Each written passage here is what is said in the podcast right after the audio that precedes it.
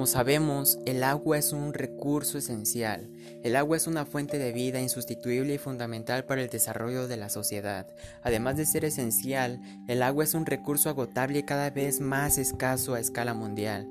Por ello, si logramos disminuir el consumo de agua, contribuiremos a preservar el medio ambiente y a mantener la calidad del servicio. Al mismo tiempo podremos favorecer nuestra condición de vida y contribuir a un importante vínculo solidario.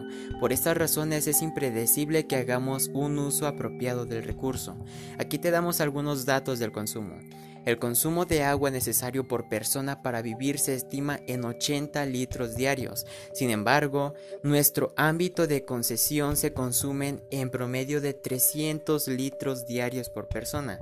Una llave abierta vierte de 6 y 7 litros de agua por minuto. Las cisternas de material tienen entre 50.000 y 70.000 litros de capacidad de agua. Los tinacos de plástico contienen entre 5.000 y 10.000 litros de agua. Una llave que desperdicia 12.000 litros de agua anuales, un tanque de inodoro que pierde agua dilatada entre 34.000 y 80.000 litros por año. Aquí te damos también algunos consejos para el cuidado y el uso racional y solidario del agua potable. Número 1. Hacer un uso solidario del recurso. Dado que el agua se distribuye a través de un sistema de cañerías interconectadas, el abuso de este recurso por parte de un sector perjudica necesariamente a toda la red. Número 2. Cuidar las reservas. Se recomienda mantener reservas de agua tanto en la heladera como consumo y cocción de alimentos como disponible en el tanque.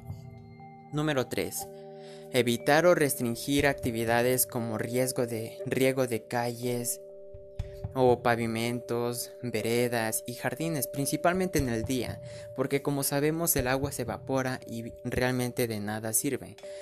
El siguiente punto es utilizar los baldes de agua en lugar de manqueras para regar o realizar la limpieza en el hogar, ya que de esta manera no desperdicias el recurso. Recuerda que no está permitida la utilización de bombas succionando agua en las viviendas, debido a que éstas restan presión a la red. Otro aspecto que debemos considerar son los tinacos de plástico. Debemos tomar medidas para reducir al máximo la periodicidad con que se renueva el caudal. Otro punto es cubrir la boca del tinaco con una media sombra cuando no se usa para impedir el, el ingreso de agua, polvo y cualquier otra materia orgánica. Otro punto es limpiar la superficie con una rejilla, una mosquitera, todos los días. También diluir una taza de lavantina por cada mil litros de agua en una regadera y por toda la superficie de la pileta los días de uso intensivo. Hacerlo por la noche ya que el jardín eh, en el día las altas temperaturas bajan. Eh, la concentración de cloro libre al hipoclorito de sodio, es decir que en el día pues si lo vertimos en el agua, perdería su concentración. El vaciado como el llenado de tinacos debe realizarse en horarios nocturnos, eso es favorable. Evitemos el derroche de agua potable. En verano y los días de calor aumenta la demanda de agua potable y por tanto la necesidad de evitar su derroche.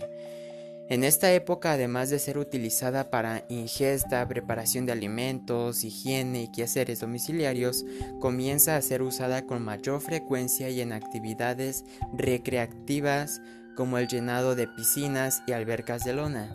Cabe destacar que al tratarse de un recurso limitado, su abuso por parte de un usuario o un sector tiene consecuencias para el resto de los consumidores como menor presión o falta de agua.